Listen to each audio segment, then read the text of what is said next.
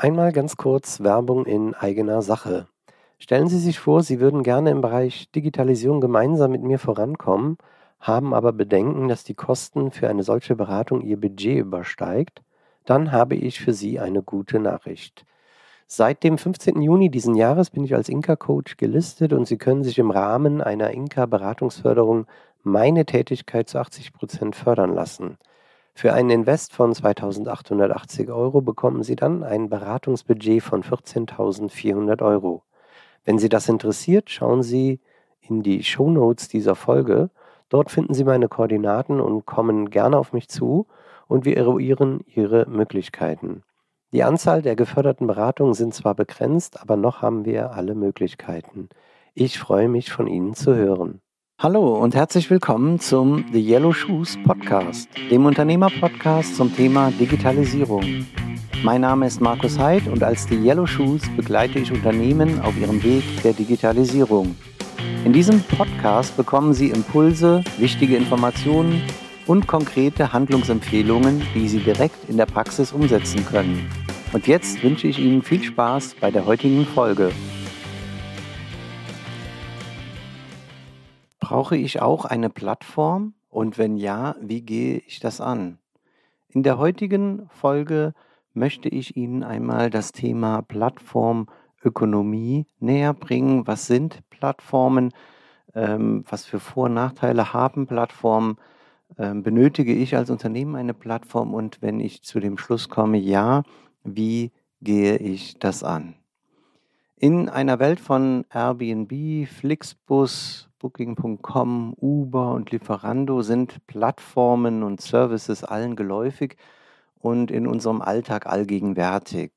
Man bezeichnet diese internetbasierten Geschäftsmodelle als Plattformökonomie, äh, die ähm, auf einem ja, digitalen quasi Marktplatz äh, Anbieter und Interessenten beziehungsweise Anbieter und Kunden zusammenbringt.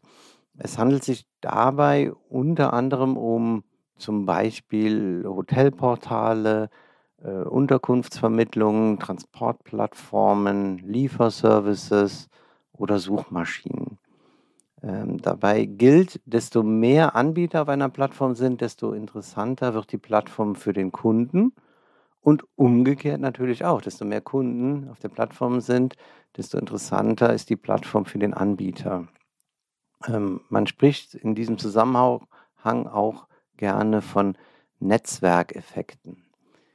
Ähm, die Kosten für die Parteien sind gering, Preise und Qualität sind transparent und der Plattformbetreiber sorgt für das Vertrauen, da sich die Vertragspartner meist nicht kennen. Also eine Plattform bietet auch die Möglichkeit neuer Geschäftsmodelle, ohne dass man sich sozusagen vorher kennt. Sie kennen in der Regel nicht äh, denjenigen, der ihnen seine Wohnung über Airbnb anbietet, aber die Plattform äh, bietet das Vertrauen.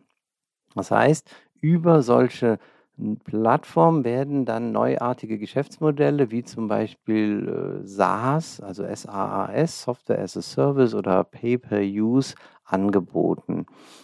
Das heißt, meistens äh, sind es äh, B2C ähm, äh, sozusagen, äh, ähm, ähm, Transaktionen. Es gibt allerdings auch B2B, also sozusagen Business-to-Business Geschäftsmodelle auf solchen Plattformen.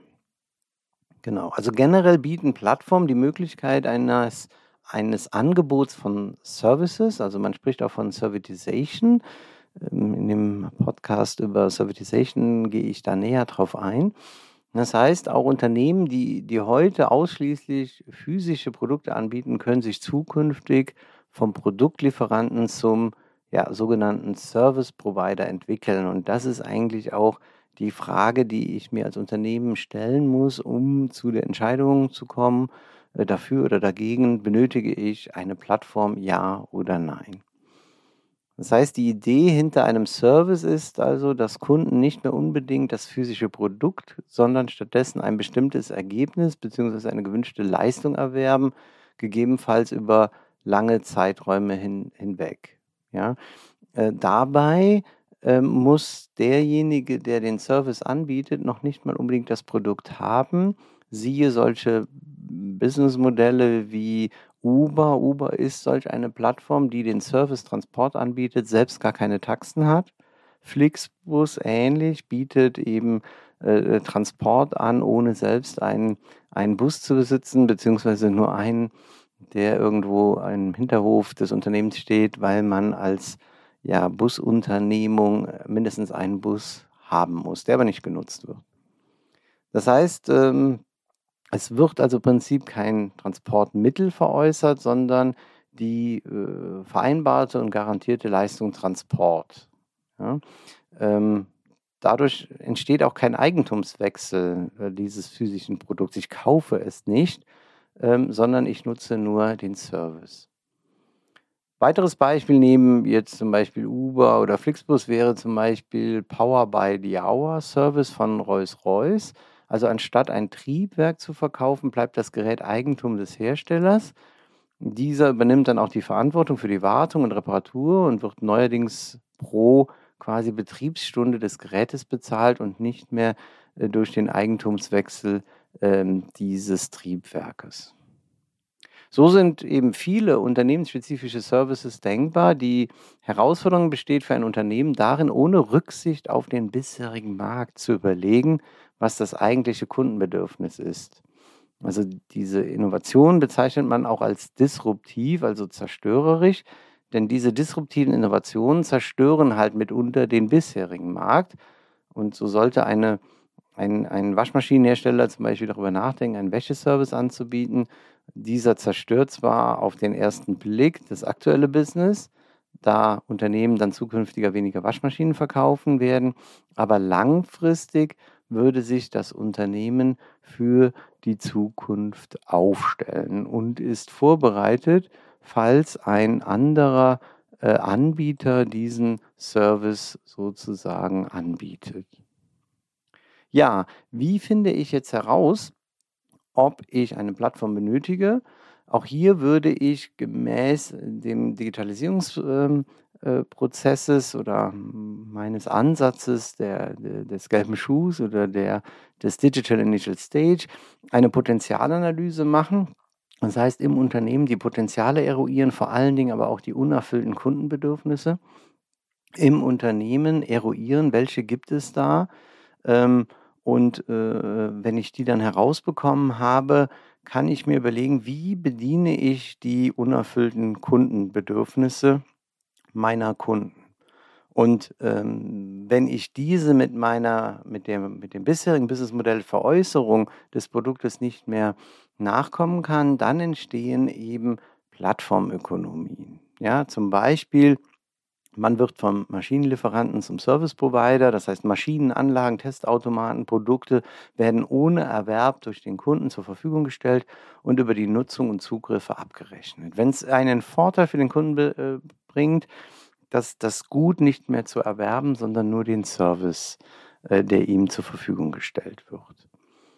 Ähm, dann natürlich disruptive Innovationen, die dann quasi den bisherigen Markt äh, kannibalisieren, aber zukunftweisend sozusagen den Markt beackern und ihr Unternehmen als zukunftsweisend aufstellt. Auch diese werden durch, in der Regel durch Plattformen realisiert.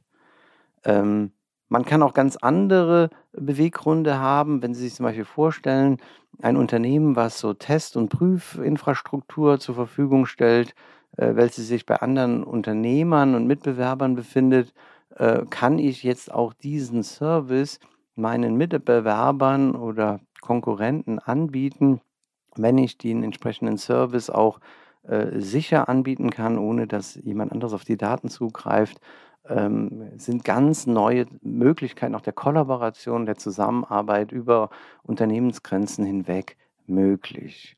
Und sicherlich Dinge, die man sich sowieso vorstellen kann, Trainings, Schulungen, generell Support, Services, Expertenwissen, Anwendungs-Know-how kann ich über eine Plattform anbieten und so auch als äh, Produkthersteller und Gerätehersteller zusätzlich zu meinem Produkt, Services im Prinzip über eine Plattform anbieten. Natürlich besteht auch die Möglichkeit, ähm, interne Bedürfnisse über Plattformen abzudecken, wenn Sie in Ihrem Unternehmen äh, die Potenziale haben oder die Bedürfnisse nach einer Wissensplattform, nach einer Kommunikationsplattform, nach ähm, Schulungen, Trainingsmodulen, E-Learning, Webinaren, Onboarding. Ähm, Prozessen oder eben Standardisierungsprozessen wie zum Beispiel DSGVO, äh, Nachhaltigkeit, CO2-Footprint, wie auch immer, Compliance. Das heißt, dass sie aufgrund einer Zertifizierung oder eines Vorhabens auch ihre Mitarbeiter nachweislich informieren müssen, schulen müssen, äh, Wissen austauschen wollen. Auch dann äh, funktionieren Plattformökonomien nach innen, dann reden wir eher über sogenannte Kollaborationsplattformen.